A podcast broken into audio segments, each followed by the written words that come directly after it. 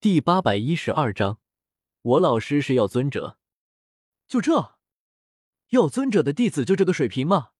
真不知道当初药尊者怎么会收他为徒。不会吧，不会吧，不会真的有人炼制四品丹药还能炸炉吧？哈哈，还是孟师兄厉害！快看，他已经炼制好丹药了，这药香真浓郁，光是一闻就令人神清气爽，以后肯定能成为炼药宗师。我绝对不是在说某人以后就不能成为炼药宗师，毕竟有一个好老师嘛。现场响起一片哗然声，人群中不时冒出一句阴阳怪气的话。周川气得脸庞通红，不敢再在现场待下去，逃也似的躲回小院内，留下一片快活的空气。明明炼丹没有出现任何错误，怎么就炸炉了？回到小院内，周川脸庞狰狞，眼中满是不解。事实上，连和他斗丹的那位孟师兄也不清楚。整个星陨阁知道此事的人，仅有穆青鸾一人。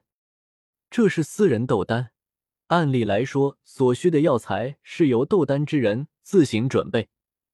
可穆青鸾听到这个消息后，轻描淡写一句话，改成由星陨阁库房提供比赛所需的药材。然后他趁无人注意时，在周川的药材中做了一点小手脚。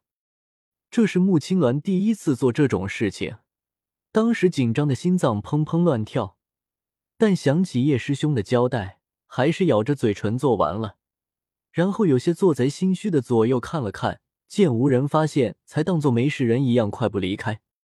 周川咬了咬牙，找上药老，向他哭诉这段时间发生的事情，希望老师能为他做主。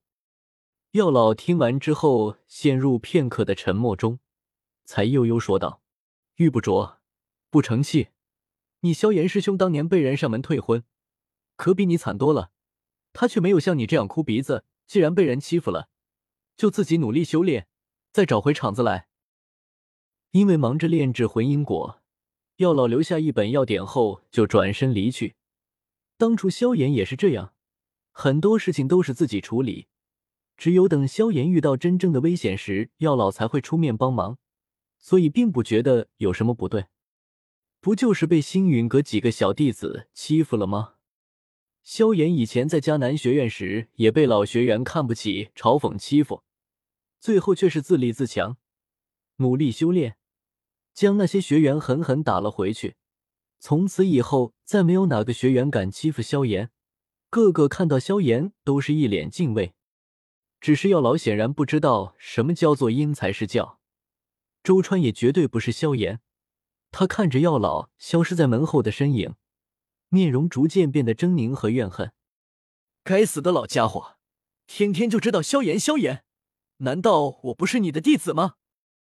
我都听人说了，萧炎之所以这么厉害，是因为你把古灵冷火送给了他。可我呢？拜师这么久，你什么都没给我。抓起药老留下的药典，周川狠狠摔在地上。房屋内有些狭小。周川气呼呼的大步走出，在院子内走着。这里种着些花花草草和低阶药材，平日里周川还挺喜欢这里的，可此时心中一口气难平。他看这些花花草草也没了喜爱，只觉得恼怒，伸手将这些花花草草打得七零八落。你听说了吗？刚才孟师兄和咱们这位斗丹，结果咱们这位居然炸炉。最后，孟师兄赢了。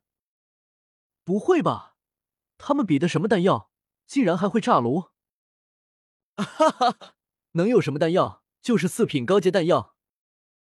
嘶，这都能炸炉？这得多废物啊！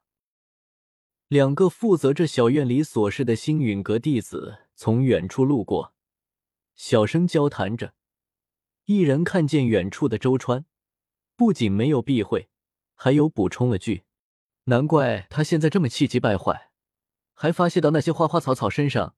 希望花草没事。”周川额头青筋暴起，强忍着没有理会这两人。他算是发现了，他以前毕竟是焚炎谷的弟子，而药老在星陨阁也没个正式名分，长老不是长老，客卿不是客卿，哪怕他是药尊者的弟子，也根本不被星陨阁的人接受。该死！怎么会这样？怎么会这样？周川脸庞狰狞，低吼道：“我可是药尊者的弟子，将来的炼药宗师，你们不是该跪下来谄媚讨好我吗？你们为什么不来谄媚讨好我？你们这群该死的东西，一辈子别说斗宗，连斗皇不知道能不能修炼到，竟敢这么和我说话！”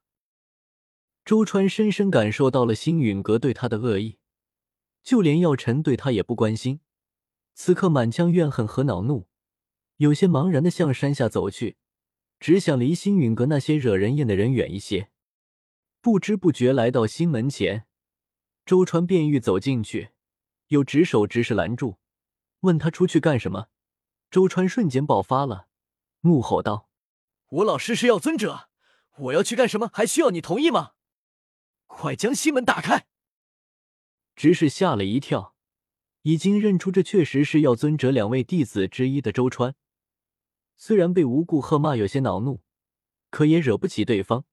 人家老师可是尊者呢，连忙开启了心门，还不得不叮嘱对方注意安全。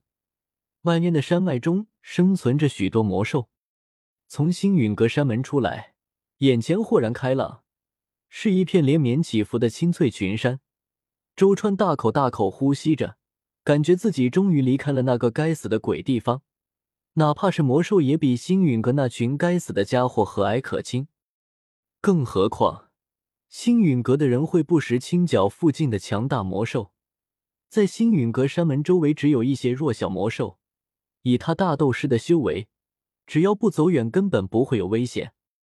周川漫无目的的走在天星山脉中，渐渐远离星陨阁山门，在一座山坡的大石头上躺下。看着湛蓝的天空，有些发呆。和想象中的根本不一样。即便拜了药尊者为师，也没多大好处。星陨阁那群家伙根本不害怕他，反而处处和他作对。药尘也不帮他，还老爱拿修炼的事教训他。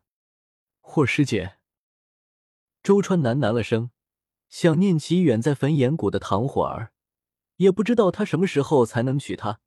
那个纳兰叶太可恶了，竟然敢染指觊觎火师姐，真是该死！